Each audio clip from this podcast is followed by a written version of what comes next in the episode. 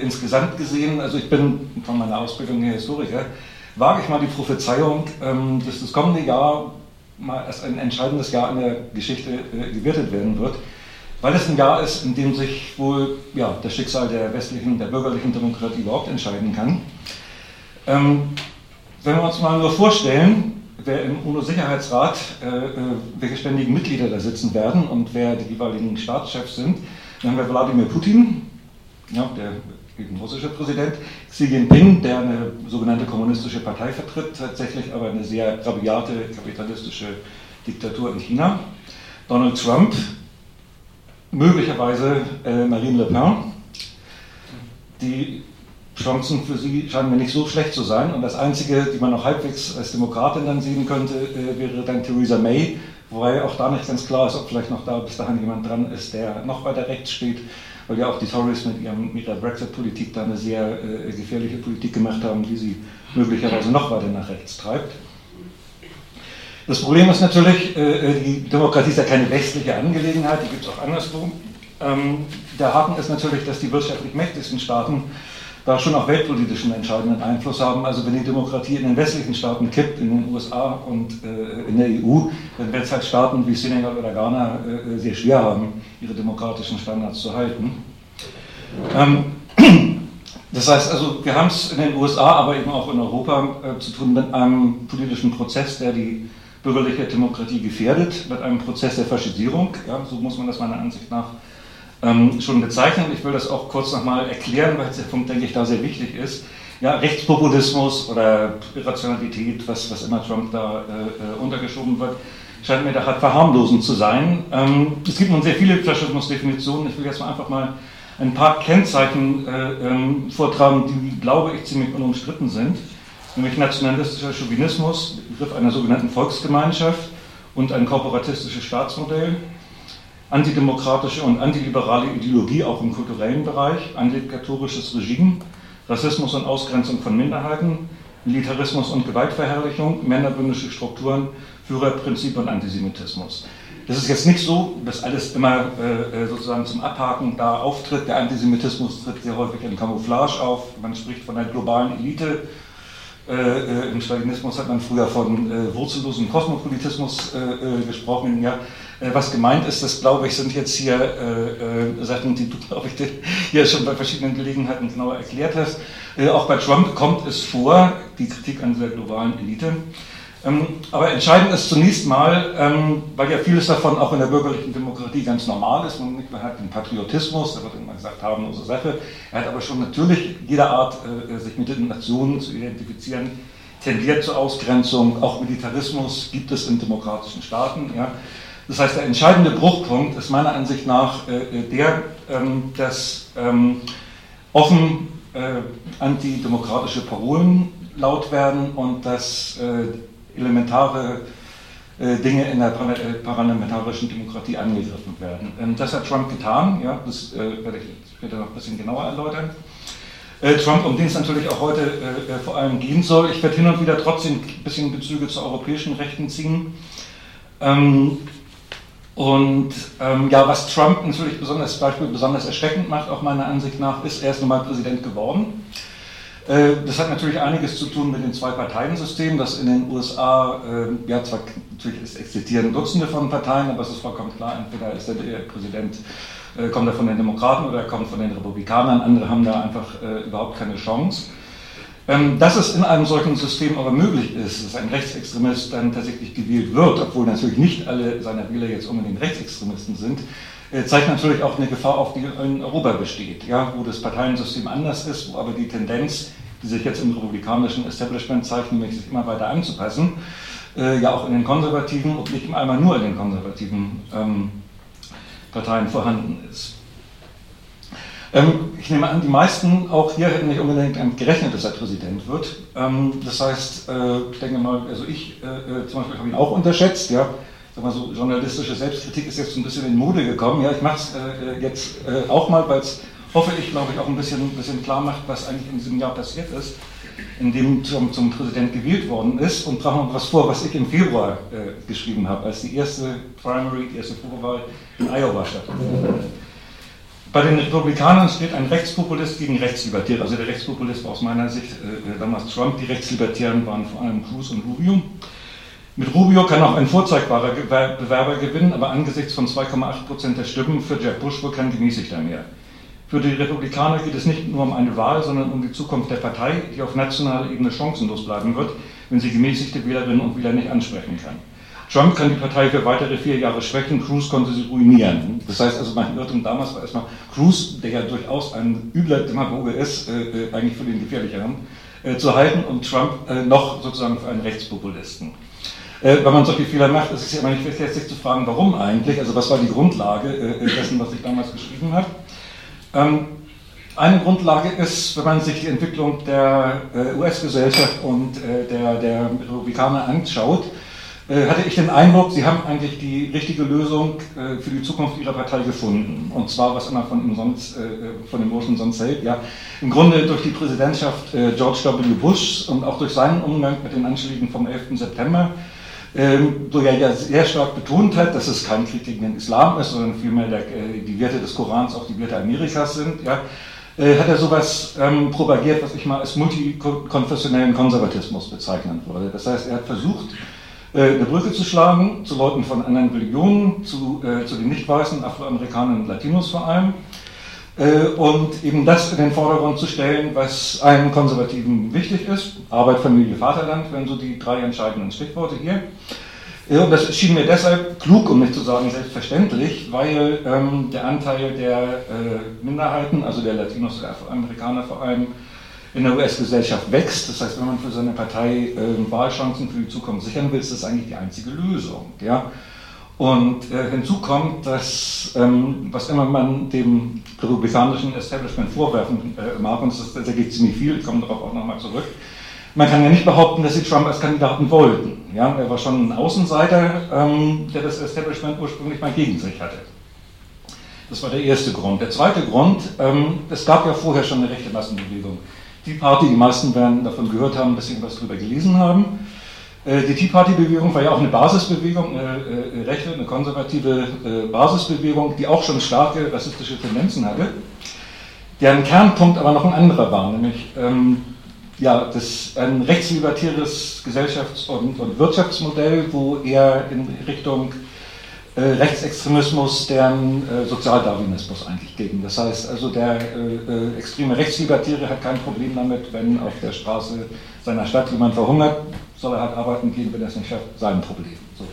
Aber ähm, ähm, im Hinblick auf Rassismus war es eher ein Rassismus, der sich dann gegen die, in Anführungszeichen gesprochen, gefährlichen Armen richtet, während man durchaus bereit gewesen ist, jetzt ähm, ja, äh, äh, Leute, die das Geschäft haben, durch ihre eigene Arbeit, die den amerikanischen Traum gelebt haben, dann auch anzuerkennen, selbst wenn sie keine Weißen sind.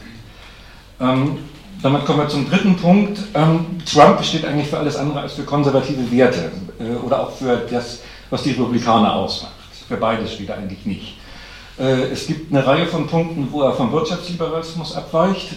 Er spricht eigentlich so gut wie nie von Gott. Ähm, er ist eindeutig unseriös. Also ich glaube, das muss ich jetzt hier nicht an Beispielen erläutern. Ähm, und äh, er prahlt damit auch. Ja, also jetzt vielleicht doch ein Beispiel aus jüngerer Zeit. Ich brauche keine Geheimdienstbriefings, ich bin smart genug. Ich weiß schon alles. Ja, also wenn man jetzt denkt, hallo. Äh, äh, naja. Äh, und äh, ein wichtiger Punkt, also Konservatismus hat ja auch irgendwie was, so traditionell denkt man, was mit Anstand zu tun. Ja? Also es gibt Dinge, die tut man einfach. Wenn die Männer unter sich sind, ja, äh, dann lästern sie vielleicht mal ein bisschen, aber dass man im Fernsehen äh, äh, so offen Frauen beleidigt, dass man, ja, also alles das, was, was er äh, getan hat, ja. Also persönlich war es bei mir so, als er damals, einige werden sich vielleicht erinnern oder das Video gesehen haben, äh, die Behinderung eines Journalisten nachgeäfft hat. Ja? Da habe ich gedacht, das war's jetzt. Ja? Also kein Konservativer kann so jemanden wählen, weil das immer, also was erzählen die eigentlich ihren Kindern dann, wenn sie sowas machen? Ja? Da kann ich dann immer sagen, wieso, das macht doch nur, der Präsident auch. So, und äh, das war äh, leider ein Irrtum. Äh, äh, das ist der Irrtum, der am schwersten ähm, eigentlich zu fassen ist. Also ich denke, man muss hier einfach äh, äh sagen, ich komme auch da nochmal drauf zurück, ähm, weil es jemanden gibt, ähm, der äh, in gewisser Weise das sozusagen auch auf eine gewisse Art vorhergesehen hat. ja, also der Konservatismus, so wie man ihn idealerweise einmal gekannt hat, geht einfach zurück. Also man soll Verstand und Anstand gerade der Rechten wirklich nicht überschätzen. Ähm, das Problem meines Irrtums ist, dass ich eigentlich mit allen diesen Sachen durchaus sehr recht habe. Die sind alle nicht falsch gewesen. Ja? Ähm, was, was halt passiert ist und was halt äh, äh von mir und den allermeisten anderen ähm, übersehen worden ist, ist, dass sie einerseits das republikanische Establishment sich schon sehr weit an die Rechte angepasst hat. Das heißt, rückblickend äh, kann man sagen, die Unterstützung der Tea Party, das Eingehen auf deren Forderungen, die Blockadepolitik, die sie gemacht haben gegen Obama, auch zum Teil äh, eben, ja, äh, bis hin zur, zur, Blockade des Staates überhaupt. Ähm, das war eigentlich eine Vorbereitung schon für die Anpassung, die sie jetzt an Trump äh, vorgenommen haben. Also ja, hätte man vielleicht vorhersehen können, vielleicht nicht. jedenfalls gut, das war halt die neue Entwicklung. Die Tea Party ist jetzt rückblickend tatsächlich, und das ist auch ein interessanter Punkt, möglicherweise auch für die Analyse in Europa, als Massenbewegung ein Vorläufer sicherlich gewesen, jetzt der Trump-Bewegung, sag ich mal. Man kann vielleicht auch sagen, ein Durchlauferhitze. Das heißt, und das ist ganz interessant, ähm, weil es da eine Parallele, denke ich, zur AfD gibt, die ja auch angefangen hat als Partei gegen den Euro, äh, Partei von, ich sag mal, auch einem gewissen Sozialdarwinismus. Wir zahlen nicht für die Griechen, das ist unser Euro. Also der Euro wird ja quasi dann jetzt als eine deutsche Währung gesehen, an der die anderen gnädigerweise teilhaben dürfen, aber Forderungen haben sie nicht zu stellen und gar nicht zahlen, die Deutschen dafür, um dann ein paar Jahre später äh, zum offenen Rassismus zu kommen. Ähnlich ist es eben, äh, äh, denke ich, die Entwicklung von der Tea Party zur, zur Trump-Bewegung gewesen. Ähm, auch wenn eben da jetzt äh, äh durchaus noch andere Ziele von, von äh, äh Trump ja, zum Tragen gekommen sind. Ähm, gut, ähm, jetzt bin ich, achso, genau. Ähm, ja, richtig ist halt auch gewesen, dass er ähm, ja, Gegner bei allen konservativen Gruppen gehabt hat. Also es gibt Baptisten beispielsweise, die ihn kritisiert haben, ein echter Christ kann ihn nicht wählen und so weiter. Ja, äh, auch in der Geschäftswelt gab es Kritiker, die, die, äh, äh, ihn äh, kritisiert haben, bevor er gewählt worden ist. Aber der Anpassungseffekt, äh, den hat man, denke ich, sehr stark unterschätzt. Ähm, was man jetzt auch rückblickend ähm, sagen kann, ähm, Trumps ja, Wahlkampf äh, hat eine große Eigenständigkeit gehabt. Mit Basisunterstützung bespenden hätte es theoretisch auch selber finanzieren können. Ein paar Milliarden hat er ja. Ist jetzt eine Menge äh, ähm, ja, ähm, geredet worden über diese Big Data-Geschichte, dass äh, sehr gezielt bestimmte Wählergruppen angesprochen worden sind, was angeblich wahlentscheidend ist. Ähm, da würde ich jetzt erstmal große Zweifel anmelden. Ähm, was, äh, denke ich, aber schon wichtig ist, äh, ist, dass hier nicht, oder wie nicht jedenfalls, wirklich zufällig passiert. Ja? Das heißt, dieses, äh, äh, dieser Eindruck des ja, irrationalen, spontanen, unfertigen, äh, den, den Trump häufig weckt, ich denke, das ist ein sehr gezielter äh, Eindruck. Und äh, rückblickend, denke ich, kann man auch in seinem Wahlkampf eine sehr gezielte Radikalisierungs- und Eskalationsstrategie feststellen. Ja? Also ich denke, ich hatte im Februar durchaus recht, da war er tatsächlich noch Rechtspopulist, trotz einiger rassistischer Bemerkungen. Ja? Äh, der Übergang, also würde ich jetzt rückblickend sagen, der Übergang tatsächlich zum Rechtsextremismus ähm, hat eigentlich erst im Juli bei der Nominierung bei der Convention stattgefunden. Äh, und ein sehr entscheidender Punkt, denke ich, war hier, das hat er gar nicht selber gemacht, das hat damals noch Chris Christie gemacht, also einer seiner äh, äh politischen Helfer, äh, war dieses Lock her up, also die Forderung, äh, die Gegenkandidatin einzusperren. Ja? Und das ist einfach ein Bruch mit elementaren politischen Prinzipien. Ja? Äh, man sagt, also die SPD macht ja auch nicht ne, eine Wahlkampf, aber auch eine andere Partei sperrt Merkel ein. Ja? Äh, das macht gegebenenfalls die AfD und da ist es halt der gleiche Punkt. Ja? Also auch dieses Volksverrätergerede ist natürlich ein Bruch mit elementaren ähm, Prinzipien der bürgerlichen Demokratie. Das wurde dann sehr bald ergänzt durch den Angriff auf das demokratische Verfahren an sich. Äh, als Trump davon ausgegangen ist, wahrscheinlich, dass er die Wahl jedenfalls sehr leicht verlieren könnte, kam ja die äh, vorausschauenden ähm, Vorwürfe des Wahlbetrugs. Ja? Äh, und zwar auch sehr intensiv immer wieder, ohne den Schatten eines Beweises. Äh, jetzt wiederum sagt er, weil es ihn doch irgendwie ärgert, dass Clinton so viele Stimmen mehr hat, nicht, dass der Wahlbetrug trotzdem stattgefunden hat. Ja? Also er macht es auch als Präsident weiter. Ähm, und der dritte Punkt ist ähm, gewesen, auch das kam ungefähr zu dieser Zeit, der, das würde ich so als verbalen Entzug der Staatsbürgerschaft ähm, bezeichnen würde bei Leuten, die irgendeinen Migrationshintergrund haben und Trump aus irgendeinem Grund nicht in Kram passen. Ja, da gab es also einen Richter, der ist geboren in den USA, aber seine Eltern sind Mexikaner äh, gewesen und äh, der hat ein Urteil gegen Trump gefällt und er war halt nur der Mexikaner. Ja? Ähm, das heißt, ihm wurde im Grunde die Staatsbürgerschaft abgesprochen, obwohl er sie hat. Ja? Und äh, das ist natürlich auch ein Bruch mit einem sehr elementaren Prinzip der bürgerlichen Demokratie und natürlich auch eine offen ähm, rassistische Parole. Ja, was den Wahlkampf eben auch ausgezeichnet hat, eben schon äh, äh, kurz darauf eingegangen. Ja, äh, ein, ein Trick ist zum Beispiel, das ist eigentlich im Populismus, möchte ich mal sagen, kommt häufiger vor, äh, unvollendete Sätze, die äh, der Hörer dann zu Ende denkt. Nicht? Man muss gar nicht alles aussprechen, äh, ähm, aber man spricht dann trotzdem ziemlich ähm, radikale Dinge aus. Äh, auch die ähm, Orchestrierung der ganzen Angelegenheit, ähm, die Art und Weise, wie äh, äh, also eine Provokation in die Welt gesetzt wird, dann gesagt wird, die Medien haben das verdreht, dann wird die Provokation immer nochmal bestätigt. Ja. All das, wo dann manche Leute sagen, das ist ja Zufall gewesen oder seine Helfer würden ihn dann bremsen, aber das gelingt nicht immer. Also ich würde da sehr große Zweifel anmelden. Ich denke, das ist eine äh, durchaus äh, bewusst gesetzte Strategie. Die äh, ähm, AfD arbeitet im Übrigen ähnlich. Und mit dem Bannon, also einem dem Breitbart und äh, also dem äh, einem eindeutig rechtsextremistischen Propagandisten, äh, hat er auch jemanden, der sich mit solchen Sachen auskennt, ja, und der weiß, wie man sowas macht, also wie dieses Spiel funktioniert äh, und wie man sowas ähm, geschickt einsetzt. Er hat auch eben Leute gehabt, wie gesagt, ich habe jetzt große Zweifel daran, dass er die Wahl deshalb gewonnen hat, äh, die mit eben neuesten Methoden ähm, von Big Data äh, Auswertung, also welche Wählergruppen kann man ähm, ansprechen, welche, äh, bei welchen ist es äh, nützlich, irgendwelche Spots zu schalten. Ja. Äh, auch da hat er seine Leute gehabt. Was äh, mir ehrlich gesagt noch nicht so ganz klar ist, äh, also das Zusammenkommen dieser Gruppe, die ja durchaus sehr heterogen ist, ähm, und äh, zusammen aber sehr gut funktioniert hat, ähm, aber offenbar ohne dass jetzt, also als Marxist sucht man ja immer so ein bisschen eine Kapitalfraktion jetzt ein Interesse daran hat, dass, dass Trump Präsident wird, aber es ist eigentlich nicht so wirklich ersichtlich. Ja? Er selber ist natürlich Milliardär, ähm, aber seine Wirtschaftspolitik ist eigentlich ziemlich äh, desaströs für so ziemlich jede Kapitalfraktion in den USA.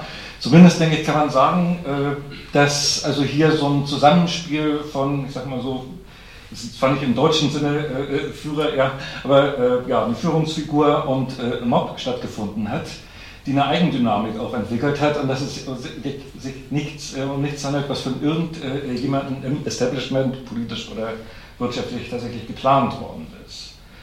Ähm, ja, dann ist natürlich eben die Frage, warum hat das ähm, gewirkt, ähm, beziehungsweise also einer der Kernsätze von Trump, der eigentlich auch schon antidemokratisch ist, äh, oder zwei Kernsätze, nicht? Äh, ich allein kann es richten, I am your voice, und I am your voice, ich bin eure Stimme, ne? I alone can fix it. Also äh, äh es ist ja schon eine Konzentration sehr stark äh, auf seine Person, äh, die, und das ist ja eben das erschreckende Phänomen, wahnsinnig gut angekommen ist, viel besser angekommen ist, ähm, als alle ähm, gedacht haben. Und ja, natürlich stellt sich dann hier die Frage, wessen Stimme ist er eigentlich und warum ist er deren Stimme? So, und dann wiederum kommt man auf Leute, die jetzt natürlich nicht alles vorhergesehen haben, die aber äh, vorhergesehen haben, dass sowas passieren könnte, nämlich US-amerikanische Forscher, die über äh, ja, Activated Authoritarianism ähm, geforscht haben. Und kurz zusammengefasst, also es gibt, wer äh, äh das nachschauen möchte, ist ein sehr ziemlich langer, sehr interessanter Artikel bei Vox, also mit also VOX. Ja, und wenn man da das Stichwort eingibt, kommt man sehr schnell auf diesen Artikel. Der ist ewig lang. Ich kann das natürlich auch hier nur sehr äh, kursorisch behandeln. Ähm, also die Grunderkenntnis ist, die Basis war eigentlich vorher schon da. Das heißt, es gab äh, äh, autoritäre Charaktere, sagen wir mal im Sinne Adornos, autoritär strukturierte Leute, äh, die noch passiv gewesen sind, vielleicht auch Demokraten gewählt haben, vielleicht Republikaner gewählt haben, vielleicht gar nicht gewählt haben und die durch eine bestimmte Politik, durch eine bestimmte ähm, Rhetorik aktiviert worden sind. Ja? Ähm, wir haben jetzt mittlerweile schon eine ganze Reihe von Wahlstatistiken, das will ich jetzt auch noch ganz kursorisch äh, äh, ansprechen. Also die Trump-Unterstützung geht erstmal durch alle gesellschaftlichen Schichten durch, äh, sagen wir durch fast alle, also die Afroamerikaner sind jetzt äh, äh, nur mit wenigen Prozenten vertreten. Ähm, aber zumindest was die Einkommensgruppen betrifft, äh, sind eigentlich alle vertreten. Wir haben Milliardäre dabei, wie Peter Thiel, Silicon Valley Milliardär, der ihn unterstützt. Äh, eine Kerngruppe ist aber ähm, ja, das, sagen wir mal, Weiße, äh, äh, die mittelprächtig verdienen. Also äh, besser verdienende Arbeiter, also Leute, die mehr als 50.000 Dollar äh, pro Jahr verdienen, was allerdings ein Haushaltseinkommen ist, also jetzt auch nicht so äh, wahnsinnig viel ist. Kleinunternehmer, untere Staatsangestellte. Ja? Auch das ist, wenn man sich anguckt, bei, den, bei der, dem, was man früher Arbeiteraristokratie vielleicht genannt hätte, ja, kann man sich jetzt drüber streiten, aber äh, es ist tatsächlich auch hier zumindest erkennbar, dass es doch recht ähnlich ist der äh, Basis des historischen Faschismus, was da zusammengekommen ist. Und ähm, jetzt mal zurück auf die äh, Forschung über Activated Authoritarianism. Ähm, was äh, da festgestellt worden ist, äh, ist, dass, wenngleich ökonomische Fragen durchaus natürlich immer eine Rolle spielen, äh, es hier nicht um ökonomische Forderungen geht und dass der entscheidende Punkt auch nicht ist, jemand hat gerade seinen Arbeitsplatz verloren oder irgendwas dergleichen, äh, sondern dass es um Status geht, dass bestimmten Bevölkerungsgruppen, Afroamerikanern beispielsweise, aber auch Frauen, der Aufstieg übel genommen wird und die eigene äh, Situation, die ja gar nicht so sehr eine des Abstiegs ist für diese Leute, sondern eher eine der Stagnation. Das heißt, die Leute haben einen Arbeitsplatz, haben ein Einkommen, von dem man durchaus leben kann. Es ist knapp, vor allem, wenn man das Kind zum College schicken will und die Sozialversicherung kostet und so weiter, aber es ist jetzt auch nicht die äh, Bevölkerungsgruppe der wirklich prekär Beschäftigten, der, der Leute, die die Essensmarken sich besorgen müssen und so weiter. Die haben überwiegend demokratisch gewählt, sondern eher die besser verdienenden Arbeiter, die durchaus, wenn man so will, noch was zu verlieren haben äh, deren Wahlentscheidung aber ganz offensichtlich nicht auf eine bestimmte Erfahrung äh, zurückgeht. Die Entindustrialisierung äh, ist eine Angelegenheit, deren Höhepunkt eigentlich eher in den 80er Jahren gelegen hat. Ja, ähm, die ich sag mal, etwas Älteren äh, werden wahrscheinlich zumindest äh, Bruce Springsteen kennen, vielleicht auch selber gehört haben, sich vielleicht auch noch an einige Texte erinnern. genau von den Dingen, die jetzt angeblich so wahlentscheidend war, sinkt er schon in den 80er Jahren. Ja, also ich komme zurück aus Vietnam, äh, mein Arbeitsplatz ist weg, jetzt arbeite ich in der Autowaschanlage, hier ging das dauernd und für diejenigen Welt. Äh, Downbound Train, ja, also das geht abwärts, heißt der Song dann auch und so weiter. Ähm, also das alles ist jetzt auch ja äh, äh keine neue Entwicklung für die USA. Ähm, was allerdings eben tatsächlich neu ist und auch äh, mit demokratischen Präsidentschaften ähm, zu tun hat, ist, dass es eine Tendenz zum Aufstieg von Afroamerikanern gibt, die immer noch, wenn man den Durchschnitt betrachtet, weniger Einkommen äh, haben als, als Weiße, aber sie sind halt an den Universitäten stärker vertreten und einer von ihnen ist halt auch im Weißen Haus gewesen. Nicht? Und das ist, denke ich, schon ein sehr entscheidender Faktor äh, gewesen. Ähnliches gilt für Frauen, das betrifft dann wieder äh, ähm, Clinton, der ja ihre äh, Karriere sozusagen übel genommen worden ist und der ja, sagen wir mal, äh, Sachen übergenommen werden, die bei einem Mann als äh, völlig selbstverständlich äh, gelten. Wenn ein Mann besonnen ist, dann äh, heißt das bei Clinton, sie sei eiskalt. Ja? Ähm, also auch da ist natürlich eine sehr geschlechtsspezifische Sichtweise, die eben darauf hindeutet, ähm, dass hier Leute einen Hass entwickeln auf ähm, Gruppen von Menschen, denen sozusagen der Aufstieg nicht gegönnt wird. Äh, das heißt also, ich würde sagen, es gibt eigentlich hier äh, äh, weniger um Abstiegsängste, die es sicherlich auch gibt, als um sowas wie einen Aufstiegsneid. Das heißt, dass Leute, äh, ähm, die da mal kulturelle Vorherrschaft, die sie als ihr eigen beanspruchen, jetzt gefährdet sehen. Wenn man jetzt, also diese Forschungen haben ja eigentlich vor der Wahl stattgefunden, wenn man sich jetzt nochmal die Wahl selber, die Kampagne und die wahrscheinlichen Gründe des Erfolgs anguckt, würde ich sagen, bei Trump hat es auch die Mischung gemacht. Ja? Äh, die Hauptparole äh, war ja Make America Great Again. Und wichtig, denke ich, ist auch das Again. Also, also Amerika muss wieder groß werden. Dann fragt man sich natürlich, welche Epoche hat er eigentlich im Auge. Das hat er nie gesagt. Ja? Man tippt natürlich einmal so auf die 50er, also auf die Zeit, als Schwarze nur in der Unterhaltungsindustrie ähm, Karriere machen konnten und die Frauen noch ohne zu meckern das Bier aus dem Kühlschrank geholt haben. Man könnte aber auch ans späte 19. Jahrhundert denken, die Zeit der Eisenbahnbarone, aber auch des Kolonialismus. Auch die USA hatten ja neben der Binnenkolonialisierung eine ausgreifende Phase, in der sie zum Beispiel die Philippinen erobert haben. Auch das könnte diese Zeit sein, ist in gewisser Weise ja auch eine mythologische Zeit. Die, äh, die Eisenbahnbarone werden ja in Western sozusagen auch verewigt, ja, und äh, auch diese Zeit könnte er im Auge haben. Das ist jetzt natürlich sehr äh, schwer zu fassen. Ich würde aber sagen, insgesamt äh, ja, Größe äh, äh, bedeutet aus äh, der Sicht Trumps wie auch der meisten seiner Wähler weiße Vorherrschaft. Ja? Ähm, das heißt, ich denke, man kann ihm auch nicht sagen, ähm, was hier ja auch äh, beim Spiegel mit diesem anarchisch dann so ein bisschen durchkommt, das sei alles so ein wirres Durcheinander, das ist unideologisch und ähm, also richtig ist, er hat keine besondere Systematik, es gibt keine systematische Lehre. Ähm, es gibt aber, denke ich, ein äh, gemeinsames Merkmal, das eigentlich alle seine politischen Forderungen kennzeichnen. Das ist so eine, so eine Art Oldschool-Nationalismus. Also Nationalismus, der eben auf dieser vorgeblichen Größe weißer Vorherrschaft äh, äh, eines starken Militärs äh, beruht, ob man jetzt an die Kavallerie äh, äh, gegen die Indianer denkt oder an die Eisenbahnbarone, die den Kontinent durchqueren oder an die große Zeit der 50er. Ja, ähm, das, denke ich, ist das gemeinsame Merkmal, äh, das dann eben, egal ob es um Außenpolitik oder um Innenpolitik, äh, immer gerichtet wird gegen Ausländer oder Leute, die eben ausgegrenzt werden, also zu Ausländern gemacht werden, wie eben Richter, äh, deren Eltern aus Mexiko kommen. Das ist jetzt ganz aktuell, das kam, da ging es jetzt um die, die, Klimapolitik. Other countries are eating our lunch, also die Ausländer klauen uns was vom Teller sozusagen, frei übersetzt. Ja? Äh, das ist eigentlich so der, der Kernpunkt, das Kernressentiment, das denke ich, dass äh, Trump erfolgreich angesprochen hat und das ihm den Wahlsieg beschert hat. Ja? Äh, ein bisschen ein, ein Rätsel ist äh, immer noch also die, die Art und Weise, wie er die Führerfigur gibt. Ja? er umgibt sich ja mit so einer Art ja, mythischen, also indem er halt sagt, ich weiß alles, ich muss es euch nicht sagen, aber ich weiß, wie man ISIS besiegt. Die Generäle wissen es nicht, ich weiß es. Ja? Äh, und das in Verbindung mit dieser offen zur Schau getragenen, also schon, ich würde auch so im Teil sagen, schauspielerischen Vulgarität, die ja äh, äh, eigentlich Programm und eigentlich Kernpunkt ist. Also das kommt ja nicht nur so, ich denke, das ist jetzt wirklich beabt, ja. Das passt eigentlich beides nicht zusammen. Man sollte jetzt, also man hat eigentlich ja wirklich schon auch schon gewandtere, geschicktere Demagogen gesehen, ja. Äh, äh, also das ist schon eine, eine, für mich immer noch schwer verständliche Mischung, ja. Äh, aber es kommt ganz offensichtlich an. Ja?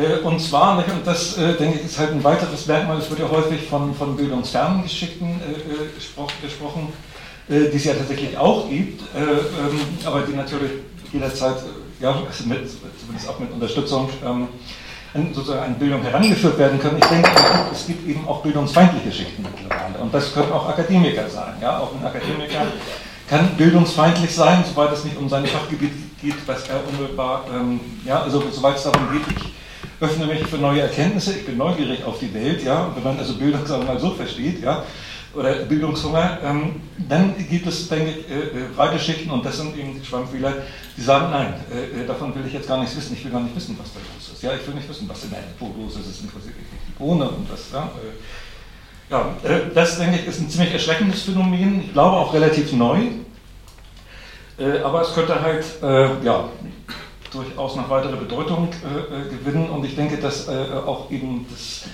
ja, europäische Pendant findet man halt auch im AfD-Milieu, wo ich auch eher von bildungsfeindlichen als wirklich bildungsfernen Schichten ähm, reden würde und auch die Vermutung hege, das kann ich natürlich zugegebenermaßen nicht beweisen, äh, die Leute, die jetzt solche Fake News verbreiten, ob es jetzt die Flüchtlinge braten Schwäne oder äh, äh, sonst irgendwas ist, meiner Meinung nach wissen die meisten, dass es Lügen sind. Ja? Das sind ganz bewusst verbreitete Lügen. Ja?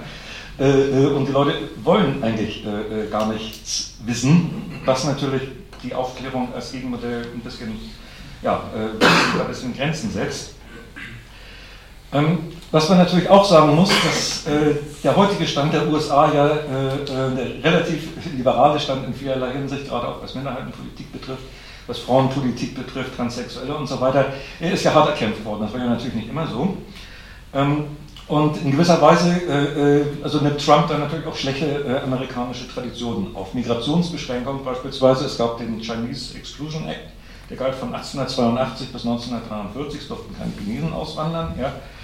Ähm, es gab, wie schon kurz erwähnt, auch koloniale äh, Kriege jetzt außerhalb des Territoriums dessen, was wir heute USA nennen, also zum Beispiel die Eroberung ähm, der äh, Philippinen. Äh, Trump hat mehrmals gesagt äh, bezüglich Irak und Libyen, äh, wir sollten die Ölquellen da beschlagnahmen und dann unsere Konzerne verteilen. Ja? Also das äh, hat mehrmals propagiert. Ähm, ja, also eine Rückkehr quasi zu dem, was man früher mal als Kolonialismus äh, ja, bezeichnet hat, völlig zu Recht, äh, was heute eigentlich für, auch ökonomisch völlig irrsinnig ist, ähm, weil das Öl viel billiger zu kaufen ist. Ja?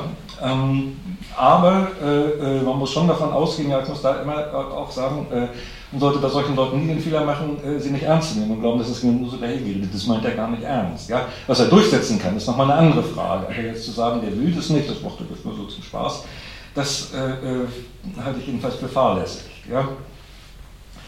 Ähm, wichtig ist ja in dieser Wahl tatsächlich auch die Wirtschaftspolitik gewesen, allerdings eben auch in der ideologisierten Weise. Ähm, also Trumps Handels- und Industriepolitik und auch da müssen wir davon ausgehen, das hat er ja zumindest äh, mit dieser Taiwan-Nummer bewiesen, die sich ja eindeutig gegen China, eine Provokation gegen China war, aber auch mit diesem Carrier-Deal, also wo äh, Arbeitsplätze nach Mexiko äh, verlagert werden sollten. Ja. Also auch das meint er ernst. Ja. Ähm, also auch, dass jetzt nicht nur die äh, ähm, jetzt neu zu verhandelnden Freihandelsabkommen gestoppt werden sollen, sondern äh, also, dass der Freihandel tatsächlich an sich eigentlich gestoppt werden soll ähm, und zwar und ersetzt werden soll durch bilaterale Deals, bei denen die USA äh, ihre ganze Macht ausspielen können. Also auch das, äh, sagen wir mal, in einem quasi äh, kolonialen Verständnis. Ich denke, da ist ein sehr starkes Indiz äh, Tillerson, der neue Außenminister, der ja schon Außenminister von Exxon war. Äh, und als solche genau solche Deals äh, geschlossen hat. Ja? Und wenn Exxon gegen den Chad steht, ist auch schon klar, wer der stärkere Verhandlungspartner ist äh, dem Zugeständnisse äh, äh, gemacht werden müssen. Und das, denke ich, deutet schon an, wie Trump sich ähm, Außenpolitik vorstellt. Ähm, ich denke, es ist ihm auch tatsächlich ernst mit dieser Reindustrialisierungsnummer, so unrealistisch das jetzt alles ähm, anmuten mag und sicherlich auch ist, ähm, und mit der Förderung der Wiedernutzung von fossilen Brennstoffen. Er will tatsächlich ganz buchstäblich die Schornsteine wieder laufen lassen. Ja? Auch dafür steht Tillerson, also es gibt ja mehr Manager, die für diesen Job in Frage gekommen wären. Auch mehr äh, äh, Manager, ähm, die in, äh, in, in eine entsprechende internationale Erfahrung haben, mit ausländischen Regierungen behandelt haben. Äh, den Manager des größten und unflexibelsten Ölkonzerns zu nehmen. Also BP zum Beispiel tut viel mehr, um grün zu erscheinen. Ja? Wenn man sich das BP-Logo antritt, da kann auch eine grüne Partei mit antreten. Ja? Was die dann wirklich machen, ist ja nochmal eine andere Geschichte. Ja? Aber zumindest erneuerbare Energie. Exxon ist da äh, äh sehr viel, sagen wir mal, äh, unflexibler. Und ausgerechnet den Burschen äh, zum, zum Außenminister zu machen, äh, äh, der eben auch entsprechende Deals mit Russland weiterhin abschließen will, denke ich, ist zusammen mit der Entscheidung, einen Kohlelobbyisten ähm, zum Chef der Umweltbehörde zu machen äh, und dem, was er gerade heute, ich habe das leider jetzt nur am Rand mitgeschnitten, weil ich halt auch unterwegs war, äh, nicht Klimawandel ist alles nur Schwindel äh, ziemlich deutliches Zeichen dafür, dass er das tatsächlich ernst meint, was immer das dann ähm, in der Praxis bedeutet. Ja?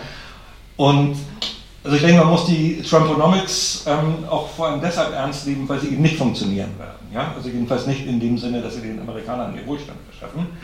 Nehmen wir zum Beispiel die Geschichte hier, dieser, dieser Carrier-Deal. Ja? Äh, äh, es ist wahrscheinlich dem Mutterkonzern United Technologies dezent gesagt worden, äh, hier stehen auch Regierungsaufträge aus dem Spiel, wenn er jetzt den Präsidenten, den zukünftigen Präsidenten, vergisst man leicht, er tut ein bisschen so, als sei er schon Präsident, aber es ist erst am 20. Januar, wenn er den jetzt hängen lässt. Sie haben aber auch Steuererleichterungen gekriegt, die ungefähr auf eine halbe Million pro Arbeitsplatz hinauslaufen, wo ich dann auch sagen würde, also kann man den Leuten das Geld eigentlich besser bar auszahlen. Ähm, das natürlich als dauerhafte Strategie äh, äh, wird es ein bisschen teuer. Ja? Ein anderer Punkt, der, denke ich, äh, äh, Trump auch Bewunderung, äh, äh, ich fürchte auch bei einigen Linken einträgt, ist äh, das, was ich mal Putinismus im Umgang mit Unternehmern nennen will. Also dann sagt er halt, wenn er von Ford nach Mexiko will, dann wird er ins Weiße Haus vorgeladen und dann würde ich dem aber was erzählen. Ja? Also Putin mit seinen Oligarchen kann ja tatsächlich auch sagen, also wie es bei Chodorkowski ja vorgeführt hat, du kommst auf unabsehbare Zeit in den Knast, wenn man nicht macht, was ich will. Das System funktioniert, aber es ist natürlich ökonomisch ja, äh, äh, kein besonderes Erfolgsmodell. Ob es in den USA funktioniert, ist nochmal eine ganz andere Frage. Nicht? Natürlich kann man bei jedem Großkonzern irgendwas Kriminelles finden, das ist jetzt nicht das Problem. Ja, aber man muss es ja auch dem einzelnen Manager dann zuschreiben können und in einem Gerichtsprozess, ähm, ja, äh, und, äh, und, das Kapital, also wenn er damit ernst macht, würden sich natürlich auch tatsächlich Kapitalfraktionen, denke ich, gegen ihn wenden. Und schon jetzt, ähm, wenn man sich das Wahlergebnis anguckt in seiner Verteilung, äh, sehr vereinfacht gesagt, die Küsten sind blau, also demokratisch, und äh, die Mitte des Landes ist rot, also republikanisch. Äh, die Menschen und die wirtschaftliche Stärke sind aber überwiegend eben an den Küsten. Das heißt, Trump hat ungefähr zwei Drittel des Bruttosozialprodukts gegen sich. Ja? Und ich denke mal, in einem Kapital hätte man zumindest vor der Wahl gesagt, ist es eigentlich ähnlich. Gut, ähm, Trumponomics ähm, man kann daran glauben, man kann auch als Ökonomieprofessor daran glauben, er hat Ökonomieprofessoren in seinem Team, die genau diese Handelspolitik sagen, das sei genau das Richtige und dann wird, wird Amerika wieder groß. Ähm, ich würde aber schon sagen, das Entscheidende ist ja auch die Werteentscheidung. Ja? Wenn man sich jetzt anschaut, ähm, womit die Demokraten angetreten sind, ja, äh, ist das, denke ich mal, ähm, man kann sich fragen, wie glaubhaft das Programm ist, ja, aber es ist natürlich in ökonomischer Hinsicht wesentlich vernünftiger, auch jetzt äh, im Hinblick auf Arbeitsplatzbeschaffung. Mindestlohn, ja, sie fordert, also äh, Clinton hat ja einen Mindestlohn ähm, gefordert, der höher ist als das, was die Linkspartei fordert, ja. Also, äh, äh wenn es darum geht, nicht, müsste das eigentlich ähm, rein, rein ökonomisch gesehen ein bisschen reizvoller sein. Ich denke, es ist schon hier eben auch für die Wähler eine Werteentscheidung gewesen. Das heißt, äh, eine Entscheidung, gegen den Globalismus, also gegen, den, äh, äh gegen äh, die Welt sozusagen, äh, der Entscheidung äh, für nationale Abschottung, aber eben auch nicht, und das denke ich ist also auch ein häufig herumgeisternde, aber meiner Ansicht nach falsche Einschätzung, es geht hier nicht um Isolationismus, jedenfalls nicht in dem Sinne, dass man sich wirklich isoliert vom Rest der Welt, was auch nicht funktionieren würde, schon weil man Rohstoffe braucht, ähm, sondern eben tatsächlich um eine neokoloniale Ideologie, also um äh, das Ausspielen von, von Herrschaft, von Militärmacht. Ja? Ähm, wer dafür ansprechbar ist unter den Arbeitern, denke ich, sind vor allem rechte Arbeiter mit Einzelkämpfermentalität. Also man kann jetzt auf diesen Pioniermythos zurückkommen, ja, äh, der eine Rolle spielen mag. Ähm, die hat es immer gegeben, ja, äh, und es scheint aber, als hätte sich da das Kräfteverhältnis innerhalb der Arbeiterklasse geändert. Ähm, was man vor allem äh, sehen kann, denke ich, am Rückgang des, des gewerkschaftlichen Organisationsgrads. Ja. Es spielt dabei auch eine Rolle, äh, äh dass es also Union-Busting, gewerkschaftsfeindliche Unternehmerpolitik gibt, die häufig von Gesetzen äh, äh unterstützt wird, von Gesetzen, die auch demokratische Regierungen, äh, also auch demokratische Gouverneure zum Teil verabschiedet haben. Ja. Aber ich denke, das erklärt keineswegs alles. Also ein interessantes Beispiel hatten wir bei VW im Jahr 2004, nee, es war 2011 äh, wollte VW einen Betriebsrat. Die Arbeiter haben sich mehrheitlich dagegen entschieden. Ja? Ähm, da bestand jetzt wirklich der Druck äh, äh, jetzt eben nicht äh, äh das Entscheidende gewesen, zumindest in, ja, und das ist in vielen anderen Fällen halt auch so. Mittlerweile hat VW seine Meinung geändert. Jetzt ist nämlich in einem äh, Teil des Betriebs, gibt es jetzt eine Mehrheit für gewerkschaftliche Organisierung. Jetzt klagt VW gegen die entsprechende Entscheidung der Arbeitsbehörde ja, diese Gewerk und will diese Gewerkschaft nicht zulassen. Ähm, so wichtig diese Geschichten sind, Union Busting, ja, äh, äh, muss man einfach sagen, es ist äh, in der Geschichte der USA früher viel schlimmer gewesen.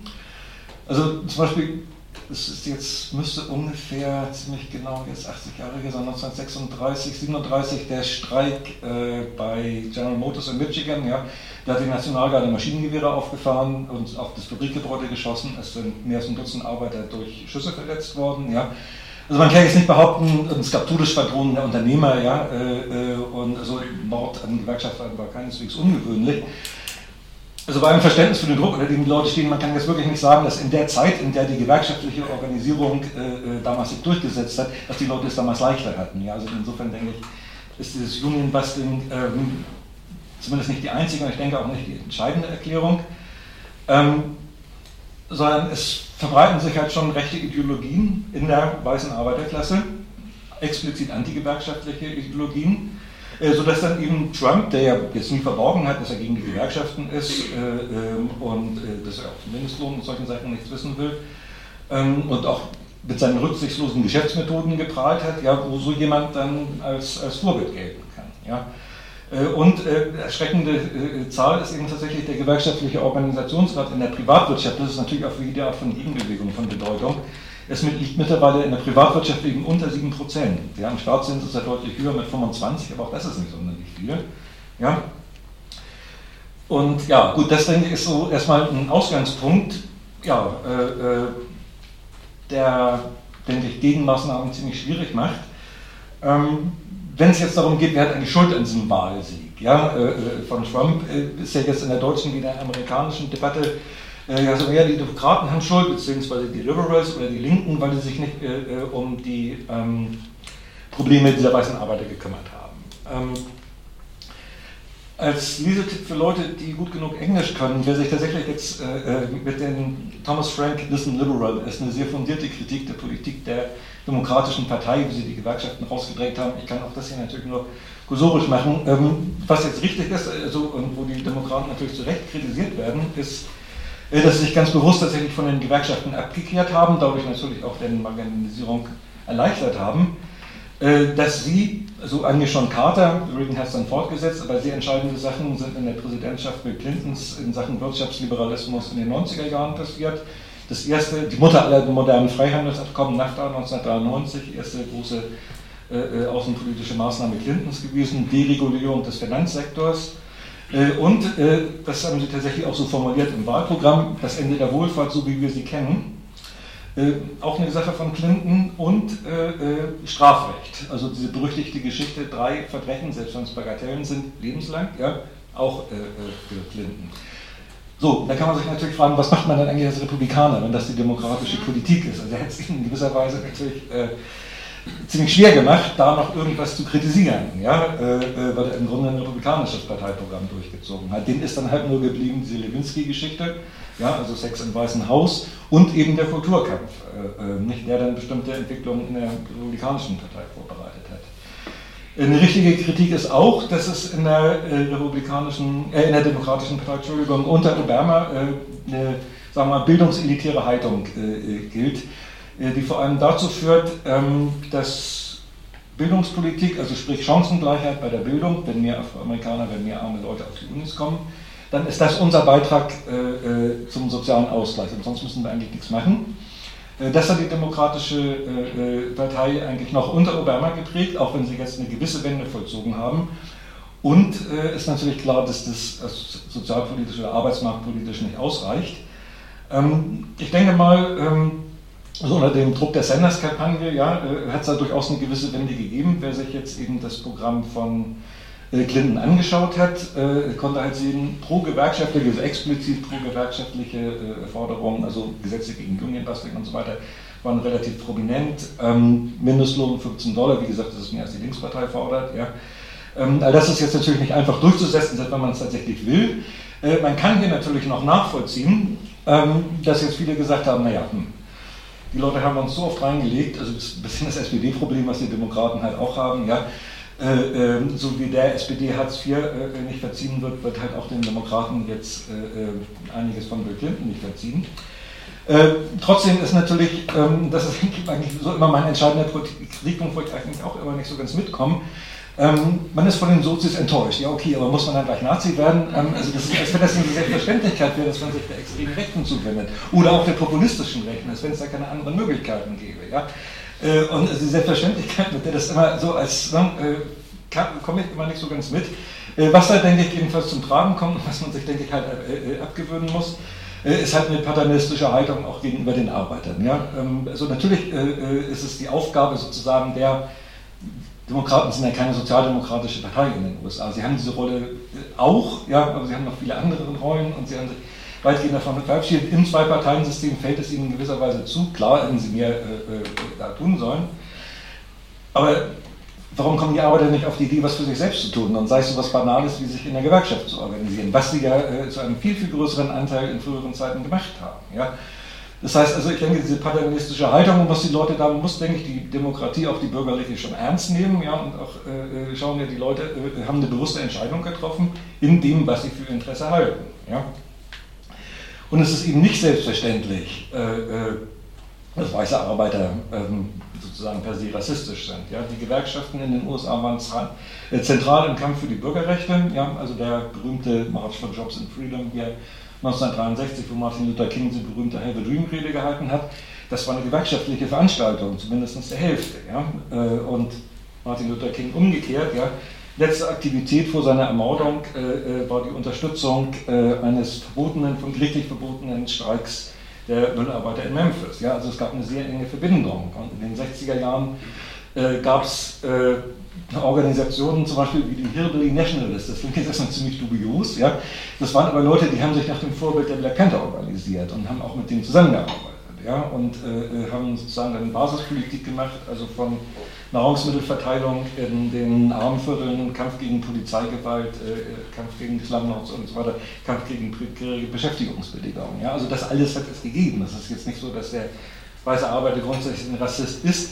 Wenn, es jetzt, wenn sie es jetzt zu so großen Teilen werden, ja, äh, muss man natürlich schon nach, äh, denke ich, anderen Gründen suchen, warum sie das ähm, geworden sind. Und insofern denke ich, ist halt die äh, äh was immer man jetzt über manche Sachen, was da an politischer Korrektheit und äh, Debatten an den UNES geführt wird, kann man ja alles strange finden. Ja? Aber die Frage ist, warum interessiert einen das überhaupt? Also wenn ich jetzt als Arbeiter, würde ich doch als erstes, wenn es um die Universitäten geht, äh, das völlige Versagen der bürgerlichen Ökonomie, die ja auch stattfindet. Ja, das wäre doch eigentlich der erste Kritikpunkt. Die Leute, die die Finanzkrise mit, ihrer, äh, ja, mit ihren ganzen wissenschaftlichen Arbeiten provoziert haben äh, und die jetzt so weitermachen, als wäre nichts passiert und die jetzt sagen, wir müssen wieder deregulieren. Ja? Also warum interessiert Herr das keinen? Warum sind gerade die Punkte, wo es dann um die Rechte von Minderheiten geht. Ja, warum konzentriert sich der Heiß darauf? Ja, es ist ja nicht so, dass das Stahlwerk schließt, weil mehr Afroamerikaner auf die Unis gehen oder weil da über Transgender diskutiert wird. Und jetzt zwei Sachen, die jetzt da wirklich nichts miteinander zu tun haben. Nicht? Äh, deswegen denke ich eben, äh, äh, es ist hier tatsächlich dieser Aufstiegsneid. Ja, man sieht andere Leute an sich vorbeiziehen. Das ist gar nicht mal die Mehrheit dieser Gruppen, ja, nur das ist überhaupt passiert. Ja. Ähm, und ist nicht, das ist, denke ich, dann auch wieder ein ideologisch interessanter Punkt. Ähm, die Frage ist, wollen die Leute überhaupt besser leben? Ja? Und ich tendiere zu der Antwort nicht unbedingt. Ja? also auch dieser Bestrafungswunsch kann eine sehr große Rolle spielen. Wenn es mir nicht besser geht, aber es dann schlechter geht, ja, äh, kann mich das ja emotional so sehr befriedigen, bis es für eine Wahlentscheidung ausreicht. Ja.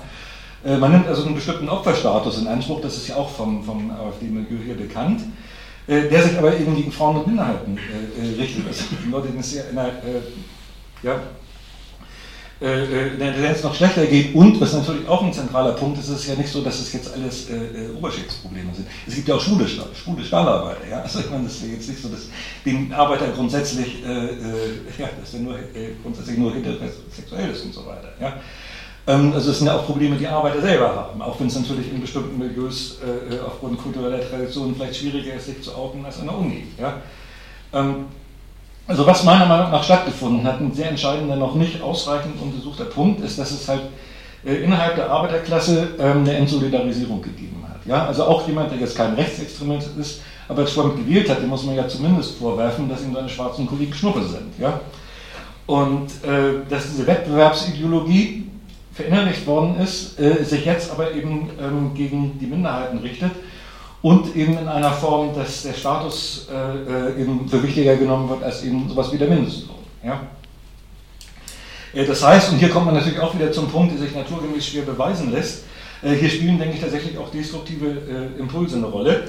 Ähm, die Amerikaner, ich habe das hier auch mit und werde ganz kurz hier zwei Zitate vorlesen, kommen auch wieder auf den alten Adorno zurück. Also, äh, der ja hier äh, Studien zum autoritären Charakter, einige werden es vielleicht kennen, vielleicht auch gelesen haben, das ist ja ein Forschungsprojekt, wo Adorno nur der prominenteste, aber keineswegs der einzige Forscher gewesen ist. Das übrigens auch ein Teil von Roosevelts New Deal gewesen ist, äh, wo es eben äh, auch um die Frage ging, can it happen here? Also ne, kann Faschismus auch in den USA passieren? Und ähm, die Antwort ist natürlich äh, erstmal, ja, grundsätzlich kann es passieren. Die Amerikaner kommen jetzt eben auch wieder darauf zurück. Im New Yorker äh, ist gerade ein Artikel, den ich leider noch nicht gelesen habe, wo auch nochmal darauf hingewiesen wird, äh, es ist einiges halt, was doch, sagen wir mal, erschreckend aktuell ist. Und ich werde mir hier kurz, ja genau, ähm, also unterstellen wir, dass der potenziell faschistische Charakter in dem spezifischen Sinn, den dieser Begriff in unseren Untersuchungen erhalten hat, nicht nur an der Oberfläche, sondern seiner ganzen Veranlagung nach eher pseudo als genuin konservativ ist. Die dem Pseudokonservatismus entsprechende psychische Struktur ist Konventionalität und autoritäre Unterwürfigkeit in der bewussten Sphäre, begleitet von Gewalttätigkeit, anarchistischen Impulsen und chaotischer Destruktivität in der unbewussten Sphäre. Also dass man es hier eben nicht mit Konservativen äh, äh, zu tun hat, die eben noch wissen, was Anstand ist und was man tut und was nicht, äh, sondern dass tatsächlich hier destruktive äh, Impulse zum Tragen kommen. Und noch ein zweiter kurzer Abschnitt. Der Pseudokonservative ist ein Mann, der im Namen der traditionellen amerikanischen Werte und Institutionen und zu ihrer Verteidigung gegen mehr oder weniger fiktive Gefahren, bewusst oder unbewusst, danach trachtet, sie abzuschaffen das klingt, finde ich, erstaunlich aktuell für diese, für diese Trump-Geschichte.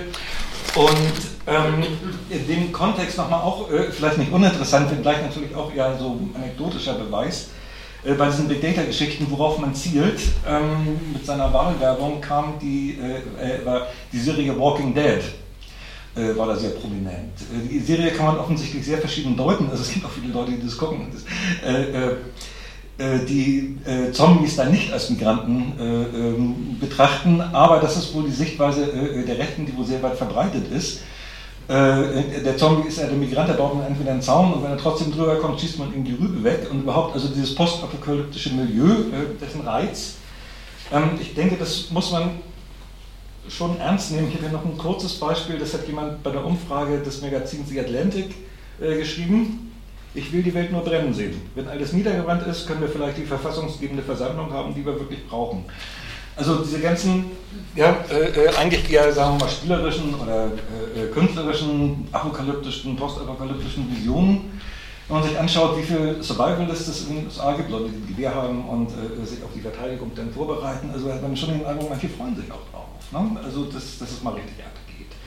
Und ähm, eben, was Trump ja durchaus eben ausmacht, was ihn auch von anderen äh, vergleichbaren Politikern unterscheidet, ist diese ganz bewusste Grenzüberschreitung. Ja? Also diese Freude an der Vulgarität, an der Beleidigung. Ähm, und sich dann schon fragen kann, ja, äh, oder ich eben schon denke, genau das ist eigentlich eher ein Erfolgsrezept, als dass es ihm jetzt richtig geschadet hat. Es hat ihm sicherlich bei manchen geschadet, nicht? aber äh, es hat ihm letzten Endes, denke ich, ähm, ja, die Wahl beschert.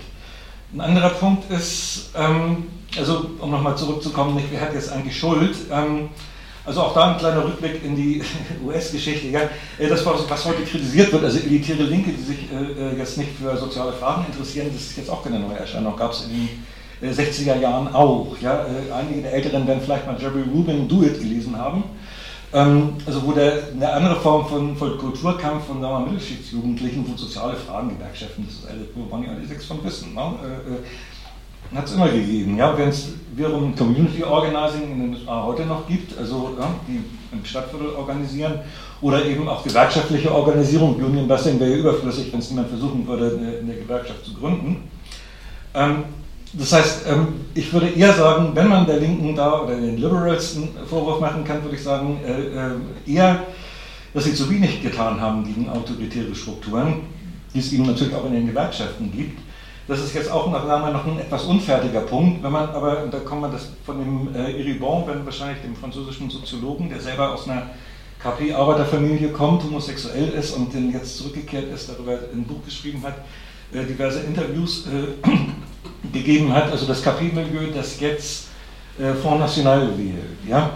Äh, ich denke schon, äh, dass da eben autoritäre Prägungen, die es in der Linken halt auch immer gegeben hat, im Stalinismus sowieso, aber durchaus auch natürlich in den Gewerkschaften, also beispielsweise, äh, wenn jetzt in den 60er Jahren ein Lehrling in, in Hamburg in Hafen in Betrieb gekommen ist, kriegt er natürlich äh, die Eintrittserklärung von der Gewerkschaft als erstes vorgelegt von seinem Meister und er die nicht unterschreiben will, dann kriegt er nur Ohrfeige. Ne? Also so ist es halt damals gehandhabt worden. Hat sich natürlich sehr viel geändert, aber einiges, denke ich, ist halt auch geblieben und denke, wenn, ist es halt eher umgekehrt sozusagen. Ja, äh, dass noch so viel an autoritären Strukturen da gewesen ist, ähm, dass ein beachtlicher Teil der äh, Leute jetzt denen ist dieser Wechsel gar nicht so schwer gefallen. Ja? Äh, es gibt jetzt irgendwas, was ihnen vielleicht Jobs verschafft, vielleicht auch nicht, aber zumindest kann man anderen eins auswischen. Ja, ja. Ähm, ein anderer Punkt, wo die Linke, denke ich, einfach etwas zu naiv äh, ist, ist halt dieser Check Your Privileges. Ne? Also prüfe deine Privilegien. Es wird immer automatisch davon ausgegangen, dass die Leute sagen, oh Gott, ich habe ein Privileg, wie schrecklich, was kann ich dagegen tun? So, äh, wenn aber jetzt die, äh, eben ein beachtlicher Teil der weißen Bevölkerung gesagt, ja super, ein paar Privilegien habe ich noch, die will ich aber auch behalten und ich will die zurück, die ich in den 50er Jahren habe. So kann man es ja auch sehen. Ja? Also eine rein moralische äh, Herangehensweise stößt halt da an seine Grenzen, ähm, wo die Leute halt sich bewusst äh, für weiße Vorherrschaft dann entscheiden wollen. Ja? Äh, tun ja nicht alle, ist ja äh, mittlerweile allgemein bekannt. Ich weiß gar nicht, bei welcher Mehrheit an Stimmen Clinton im Moment ist, aber es geht jedenfalls in den Millionen. Es hat ja auch gleich nach der Wahl Widerstand gegeben, Widerstand auf der Straße, Demonstrationen, äh, Widerstand in den äh, wird es, denke ich, auch äh, weiterhin geben und das ist natürlich jetzt, wenn es darum geht, ja, also worauf müssen wir uns 2017 einstellen.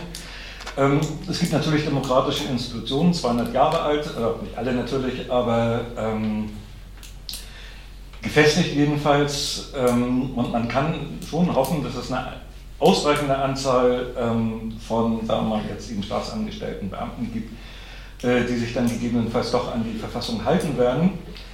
Ähm, eine sehr interessante Frage wird sein, ich bin da schon kurz äh, äh, darauf eingegangen, wie das, äh, ja, also die Bourgeoisie, wie die Spaltung in der Bourgeoisie sich auswirken wird. Es ist, denke ich, ziemlich deutlich geworden, ähm, wogegen Trump äh, sich auch wirtschaftlich richtet. Ja? Es ist jetzt nicht so, dass er grundsätzlich was gegen das Silicon Valley hat, mit diesem Peter Thiel, der da auch äh, bei ich glaube, PayPal und Uber, äh, das bei vielen verschiedenen Sachen beteiligt, er ist auch Milliardär. Also er hat da schon auch Freunde, aber das, was so normalerweise als Silicon Valley äh, äh zählt, wie Zuckerberg, äh, Gates und so weiter, ähm, die sind schon deshalb äh, ein Dorn im Auge, weil die auf Green Capitalism setzen, also auf erneuerbare Energien, dafür auch einen Haufen Geld ausgeben, äh, durchaus natürlich im wirtschaftlichen Interesse.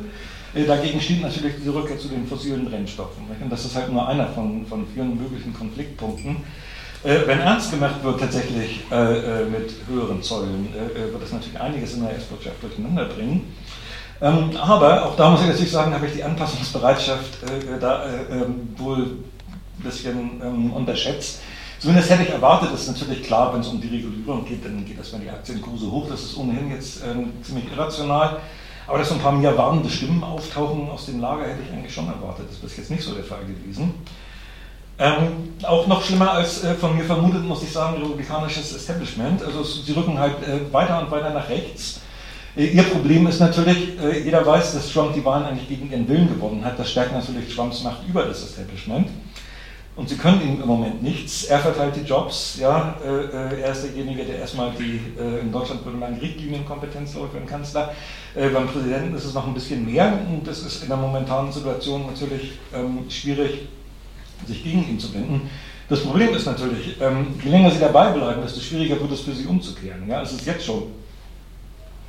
Wenn sie schwer haben, jetzt in den nächsten Jahren die nennenswerte Zahl von Afroamerikanern davon zu überzeugen, dass es für ihn jetzt was geändert hat. Ja?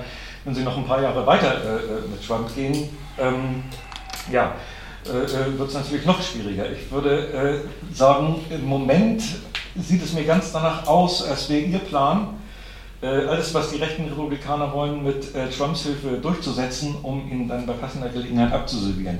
Aber ob das klappen wird, ist natürlich eine offene Frage. Ähm, was wir da im Moment äh, haben, ist ja, äh, im Weißen Haus und im Kabinett ein Bündnis von Mob und Establishment. Das heißt, es gibt Kandidaten aus dem republikanischen Establishment, ich jetzt hier nicht die einzelnen Kabinettsposten äh, aufzählen. Der wichtigste Repräsentant, sagen wir mal, des Mobs ist Bannon, also der rechtsextreme Propagandist von Breitbart und der Alt-Right-Bewegung.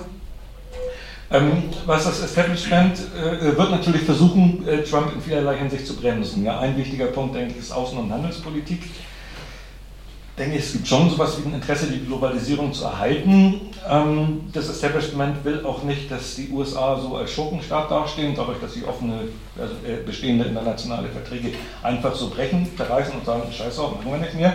Und das ist erstmal relativ egal, ob es jetzt um Iran-Deal, NATO-Verpflichtungen äh, oder irgendwelche Handelsverträge gilt. Ja so ein gewisses, äh, äh, ja, ein gewisses sich an internationales Recht halten, das denke ich, wird man ihm versuchen äh, beizubringen. Man wird sicherlich auch versuchen, ihn von militärischen Abenteuern abzuhalten. Ja? Ähm, ob das alles gelingen wird, ist natürlich unklar. Theoretisch kann der Präsident 60 Tage Krieg führen, ohne den Kongress fragen zu müssen.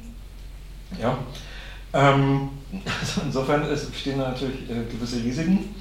Äh, wo das Establishment eher aufs Gaspedal treten wird, äh, denke ich, ist die, die Sozialstaatfrage. Also ähm, Trump war immer gegen Obamacare. Ähm, das wird auf jeden Fall, denke ich, äh, äh gekippt, also nicht unbedingt alles gestrichen. Ja? Ähm, aber äh, äh, weiter privatisiert. Bildung soll privatisiert werden und es kann durchaus noch also weit über das, was Trump im Wahlkampf gesagt hat, hinausgehende Geschichten geben. Also alles, was es in den USA an, an Sozialstaat gibt, Medicare, Medicaid, Social Security, also die Rentenversicherung, ja, ähm, ich, steht auf der Kippe, zumindest gibt es viele, die es jetzt gerne kippen wollen, was nicht unbedingt heißt, das wird jetzt alles ersatzlos gestrichen. Ich denke eher, die werden es irgendwie kapitalisieren, privatisieren und dann an die Börse bringen, ja, was aber natürlich am Ende doch auf eine äh, Kürzung bzw. Pleite ähm, hinausläuft. Ja, äh, ich bin immer noch optimistisch, dass es jetzt ähm, Trump nicht gelingen wird, so etwas wie eine offene Diktatur oder auch so ein, so ein Putin-Regime da ähm, zu installieren. Äh, ich habe immer noch ein gewisses Vertrauen ins US-Militär, das äh, eine, eine, in vielerlei Hinsicht eine erstaunlich zivile Institution ist. Ähm, man, ja, also selbst äh, Leute wie Mattis, die da eher zum rechten Flügel zählen, der neue Verteidigungsminister, äh, sagt jetzt ganz klar, Folter, das ist unprofessionell, ja, und, und äh, Iran-Deal finde ich zwar scheiße, aber es bringt uns jetzt nicht, das Ding einfach zu kündigen und so weiter, ja. Äh, es recht dann Leute wie McChrystal oder Petraeus äh, und ja, also das Militär ist ja jetzt auch was, wenn Trump das nicht auch kippen wird, ich weiß nicht, ob das kippen kann, ja, äh, zum Beispiel dabei, sämtliche Diskriminierungen für, für, Transsexuelle innerhalb eines Jahres abzuschaffen. Ja. Also dieses, äh, äh ja, ich halte das nicht für ein, äh, eine, eine Institution, die einen eindeutig gegen die Verfassung gerichteten Putsch oder irgendwas ähnliches mitmachen würde. Was aber eine Gefahr ist, und das geht dann eher in Richtung Putinismus, ähm, eine Verstärkung der Wahlmanipulation. Es ist ja nicht so, dass es das in den USA jetzt überhaupt nicht gibt. Es ist äh, äh eher, sagen wir mal, eine äh, Manipulation davon, wer überhaupt wo ähm, sozusagen zur Wahl gehen darf. Es gibt da den Begriff des Gerrymandering, also der Einteilung der Wahlkreise nach bestimmten politischen Kriterien. Da denke ich, kann Big Data tatsächlich was nutzen, wenn man das neu macht. Dann kann man also Wahlkreise so einteilen, dass die Republikaner sind immer die Mehrheit, ähm, also, ne, also mehr, äh, mehr Mehrheiten kriegen, obwohl sie äh, äh, in absoluten Stimmen die Mehrheit nicht hätten. Man kann weiter an der Schraube der Wählerregistrierung drehen. Das ist eine ziemlich komplexe Geschichte. Ich will es jetzt nicht ausführen. Es läuft aber darauf hinaus, im Wesentlichen äh, Afroamerikaner und andere Leute, also andere Minderheiten von der Wahl auszuschließen. Da gibt es bestimmte äh, Möglichkeiten. Äh, indirekter Art, das kann man verstärken, ja, weiteres Ding für die Mehrheitssicherung. Man kann auch, ja, sagen wir mal, eine Rückkehr zur mafiosen, zum mafiosen Politikstil, der in den USA früher üblich gewesen ist, äh, versuchen zu bewerkstelligen. Einige haben vielleicht mal Gangs of New York äh, gesehen, das sind sozusagen die Anfänge, ja, wie äh, in New York 1865 oder 1800, ich glaube eher zu Beginn des Bürgerkrieges, früher 1860er Jahre jedenfalls, wie damals Wahlkampf gemacht worden ist, ja. Ähm, also noch in den 60er Jahren ja, hat der Bürgermeister von Chicago, Daily, ein Demokrat im Übrigen, ja, nicht genau dieser Brutalität, aber bis hin zu politischen Mord, ja, und tatsächlich mit mafiosen Methoden, also Zusammenschlagen der äh, Wahlhelfer von Konkurrenten, äh, in Chicago Politik gemacht. Ja, also das ist äh, erst einige Jahrzehnte alt, sozusagen, dass das alles ein bisschen zivilisierter abläuft. Da kann man natürlich wieder zurückkommen, ja, oder zumindest versuchen. Und äh, also diese Mobbildung, auch wenn sie noch überwiegend im Internet stattfindet, aber eine Zunahme von Gewalttaten hat es ja auch schon gegeben, ja. Das denke ich, äh, äh, kann man natürlich auch zur Sicherung der republikanischen Mehrheit nutzen. Äh, die Hauptgefahren, denke ich, äh, die Hauptgefahr ist, denke ich, aber eher äh, etwas, was dann nicht nur mit Trump zu tun hat, sondern damit, dass er, wenn er zum Beispiel den Handelskrieg mit China anfängt, tatsächlich eine Kettenreaktion auslösen kann, die dann tatsächlich zu sowas wie einem Ende des Freihandels führt. Das würde die extreme Rechte, denke ich, so ziemlich überall stärken. Und was halt fast noch heikler ist, das, was derzeit ökonomisch unvernünftig ist, nämlich Rohstoffgebiete zu erobern, das kann dann rational werden. Ja? Also momentan ist es billiger, Rohstoffe auf dem Weltmarkt zu kaufen, als ein Land zu besetzen oder jemanden dafür zu bezahlen, dass es besetzt und die Rohstoffe dann selber auszubeuten. Ja? Die Chinesen fördern das viel billiger, warum soll man es nicht erkaufen? Ja? Wenn das aber tatsächlich nicht mehr geht, dann wird ein Programm der nationalen Abschottung und des Neokolonialismus dann plötzlich rational. Ja? Äh, und wenn also dergleichen passiert, ähm, ja, das ähm, wäre äh, natürlich äh, ja, sozusagen der, die Trumpocalypse. Ähm, wir haben, das ist ja auch eine bemerkenswerte Geschichte, ja, ich habe ja schon darauf hingewiesen, dass ich jetzt nicht daran glaube, dass jetzt im engeren Sinne ökonomische Gründe ähm, das Hauptding sind. Das bedeutet aber nicht, dass es unbedeutend wäre. Ja, Activated Authoritarianism, ähm, es gibt sozusagen den harten Kern, was Clinton Basket of Deplorers, also den Korb der ja, beklagenswerten oder erbärmlichen genannt hat. Ja. Äh, es gibt aber eben auch Leute, die schwanken, die deshalb glauben, die ne, aber auch noch ein bisschen äh, äh, zur Vernunft neigen. Wenn es jetzt tatsächlich eine ernstzunehmende Wirtschaftskrise gibt, also eine Krise, die äh, äh nicht, sagen wir mal, wie es 2008, 2009 vielleicht 5 bis 10 Prozent der Amerikaner betroffen hat, und auch das noch, sagen wir, vergleichsweise im Vergleich jetzt zur großen Depression in harmloser Weise, sondern tatsächlich eine Krise, die, es in Indonesien im Rahmen der Asienkrise Ende der 90er passiert ist, 30, 40 Prozent plötzlich unter die Armutsgrenze bringt. Ja, das wird natürlich auch, gleiche gilt natürlich für Europa, ein immenser Verstärker für rechtsextreme Bewegungen sein. Ja. Und äh, sagen wir mal so, äh, von wirtschaftlicher, weltwirtschaftlicher äh, Stabilität kann ja auch ohne äh, äh, Trump schon keine Rede sein. Also eine Krise kann es ja auch trotzdem geben, selbst wenn keiner am Rad dreht. Wenn aber jemand bewusst, wenn auch nicht mit dem Ziel, eine Krise auszulösen, aber äh, äh, ja, ein ohnehin sehr fragiles System äh, noch weiter aus dem Gleichgewicht bringt, kann das natürlich sehr gefährlich werden. Ja, innenpolitisch eben in den USA dann vor allem wieder, nicht, aber tendenziell natürlich auch ähm, Gefahren, die in Europa drohen, eine Radikalisierung der Politik gerade wegen der ökonomischen Erfolglosigkeit. Also eine Äh, Kompensation, ja, wenn es keine Jobs gibt, muss man den Leuten mehr zu hassen geben. Ja? Äh, in Verbindung möglicherweise auch mit einer Eigendynamik, die die Trump-Bewegung äh, äh, selbst ähm, entwickeln kann. Das ist alles noch ein bisschen unübersichtlich. Wir haben hier, ich sag mal so, den Vorteil, dass die amerikanische Rechte sehr individualistisch ist. Ähm, es gibt auch echte Nazis, es gibt die American Nazi Party auch, ja. Überwiegend sind es aber Leute, die sich in Milizen organisieren, dann ihre Kriegsspiele im Wald machen, sich schwer, schwer bewaffnen und aber tatsächlich gegen einen starken Zentralstaat sind. Ich denke, das kann man ihnen abnehmen, das wollen die wirklich nicht. Also dieses Big Government, das, das ja. Oder anders gesagt, also deren Vorbild ist eher Mad Max als Adolf Hitler. Äh, solche Leute marschieren nicht im Gleichschritt. Ich denke, die werden auch nicht äh, für Trump im Gleichschritt marschieren wollen. Ja? Äh, was sich dann neu bildet äh, äh, über die Alt-Right, da würde ich mir jetzt keine Einschätzung zutrauen.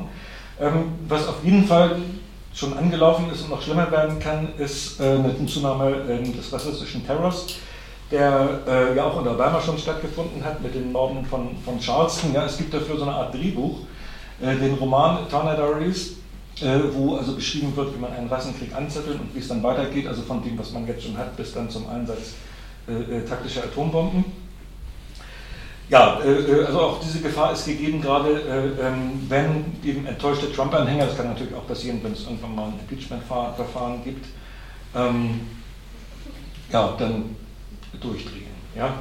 Und äh, das kann natürlich ähm, auch entsprechend mögliche Gegenreaktionen geben, nicht nur unbedingt produktive, also jetzt Protestdemonstrationen oder was auch immer da noch denkbar ist. Ich denke, es ist trotzdem erstmal interessant festzustellen, auch im Hinblick auf die äh, äh, Ursachendebatte, dass es unter den Afroamerikanern und unter den Latinos keine vergleichbare Rechtsentwicklung gibt. Ja? Also die Afroamerikaner wählen weiter überwiegend demokratisch, bei den Latinos ist es nicht ganz so klar. Ja? Aber man könnte wenn man jetzt davon ausgeht, dass diese Republikaner für Afroamerikaner nicht von Interesse sind, es gibt die Nation of Islam oder ähnliche, also es gibt ja auch rechtsextreme Organisationen von Afroamerikanern, ja, aber eine entsprechende äh, äh, Tendenz da ist halt nicht ersichtlich. Ja. Gut, ähm, ich komme dann noch langsam zum Schluss. Ähm, die Frage, was tun, stellt sich dann natürlich immer.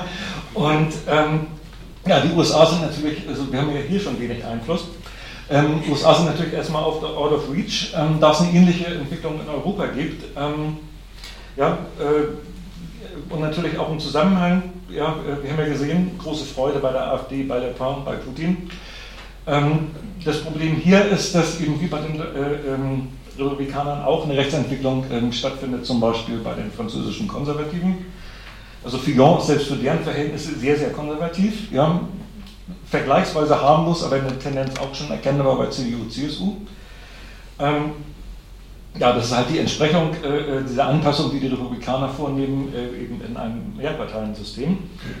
Ähm, interessant in dem Kontext natürlich auch, dass Trump als erstens einen UKIP-Freak, einen Farage, ähm, empfangen hat. Auch mit Le Pen offensichtlich werden Kontakte aufgenommen. Das wirft natürlich die Frage auf, ob er tatsächlich jetzt äh, äh die EU spalten will. Würde ich mir jetzt auch noch keine ähm, endgültige Einschätzung zutrauen, aber ein bisschen ähm, ja, äh, verdächtig ist es jetzt schon, nicht? also weil man hätte jetzt vielleicht eher gedacht, also May ist ja rechts genug eigentlich für ihn. Gut, ähm, eine Gefahr, denke ich, ist, also weil jetzt auch alle auf Trump und seinen Erfolg gucken, ähm, diese nationalistische Wirtschaftspolitik. Ja, es wird also interessant sein zu beobachten, auch bei der AfD, die ja noch wirtschaftsliberal ist, ihrem Programm nach, äh, ob die diese Nummer übernehmen. Also Le Pen tut es und das denke ich, das macht mir vor allem bei diesen Wahlen Sorgen, weil dieser extreme Wirtschaftsliberalismus ähm, den, den Fillon vertritt, der noch über das Übliche hinausgeht. Er sagt im Grunde, wenn er, äh, im Grunde sagt er den Leuten, wenn ihr ärmer werden wollt, wählt mich. Ja? Ähm, und das ist nicht unbedingt, sagen wir mal, das brillanteste äh, Programm. Ja? Äh, äh die Partie Sozialist ähm, ja, kriegt wirklich nichts auf die Reihe, insgesamt eine Schwäche der Linken, keine wirkliche Alternative. Ja? Das heißt also 2017, ja, ähm, also Verbreitung der illiberalen Demokratie in noch mehr Ländern. EU ohne Frankreich, schwer vorstellbar, so ein Zerfall könnte da durchaus passieren. Äh, und auf der Linken sieht es ja auch nicht so dolle aus. Ja? Also die nationalistischen Strömungen, äh, die wir in der linken Sozialdemokratie, also Linkspartei äh, jetzt bei, bei Labour und so weiter haben, sind ja auch nicht gerade hilfreich. Ähm, also Wagenknecht und so weiter. Ja? Ähm, gut, wir haben jetzt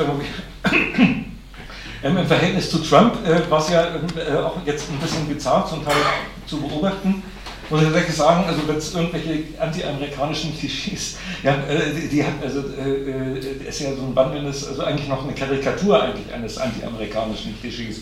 Es würde selbst, also der stumpfste nächste Anti-Int würde sich sowas eigentlich nicht ausdenken, ja. Man macht den Exxon-Chef, macht man den Außenminister und äh, ist wirklich man sich dann äh, ja eigentlich an, an äh, wirklich nur an den Kopf fassen kann. Ähm, interessant fand ich, dass so bei einigen, gar nicht mal so wenigen, ähm, äh, ähm, ich jetzt mal sagen würde, Putinisten, also Leute, die das, wenn das Wichtigste auf der Welt ist, dass man mit Putin gut klarkommt, äh, ja, es ja zeitweise hieß, Clinton sei viel gefährlicher. Ähm, was sachlich eigentlich wirklich meiner Ansicht nach überhaupt keinen Hintergrund hat. Ja. Das hat sicherlich was wiederum mit einer sexistischen Wahrnehmung zu tun. Wenn die Frau schon äh, ins Weiße Haus und diese Atom, ne, dann soll sie wenigstens also piesiger sein, also so am besten so wie Kiesmann, ne, mit Kiesmann oder so. Nicht? Äh, was sie aber, also der einzige Punkt, wo sie jetzt über Obama hinausgegangen wäre, war Flugverbotszone äh, äh, Syrien. Ja, und daraus wurde dann häufig gemacht, sie stürzt uns alle in den dritten Weltkrieg und sie fängt neue Kriege an, worüber eigentlich nicht so ganz klar. Ja? Also es gibt äh, es gibt halt ein, sachlich nicht her, wenn umgekehrt äh, äh, die Sachen, die Trump da ähm, äh, zum Besten gegeben hat, entweder haben die Leute es tatsächlich nicht mitgeschnitten, das kann natürlich sein, dass einige einfach auch schlecht informiert äh, äh, gewesen sind, wie Augstein beispielsweise, der einfach ja auch dünn mit Ober ist. Ähm, aber ja, man hat manchmal schon äh, auch das Gefühl, dass es da bei manchen, also die es nicht so richtig zugeben wollen, ich komme jetzt wieder in Bereiche, wo ich zugebe, das kann man nicht so wirklich beweisen, äh, dass dieser Trump nochmal imponiert. Dieses Anti-Establishment, gegen die Elite sind wir doch auch. Ne? Globalisierung fanden wir auch schon immer scheiße. Und, ne?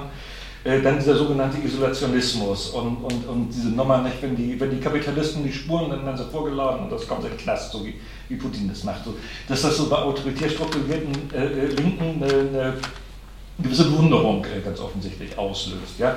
Bei Augstein ist diese Widersprüchlichkeit, die, also, der, äh, äh, also innerhalb von, wie viele Wochen kann ich das nicht genau sagen, also jedenfalls, erst nicht Clinton ist gefährlicher, kaum war Trump gewütet, oh Gott, jetzt kommt der Faschist ins Weiße Haus raus. So. Da kommt man dann wieder auf den klassischen Anti-Amerikanismus, ja, ähm, der jetzt zumindest eine scheinbare Bestätigung ja findet, ja, ähm, äh, äh, zurück.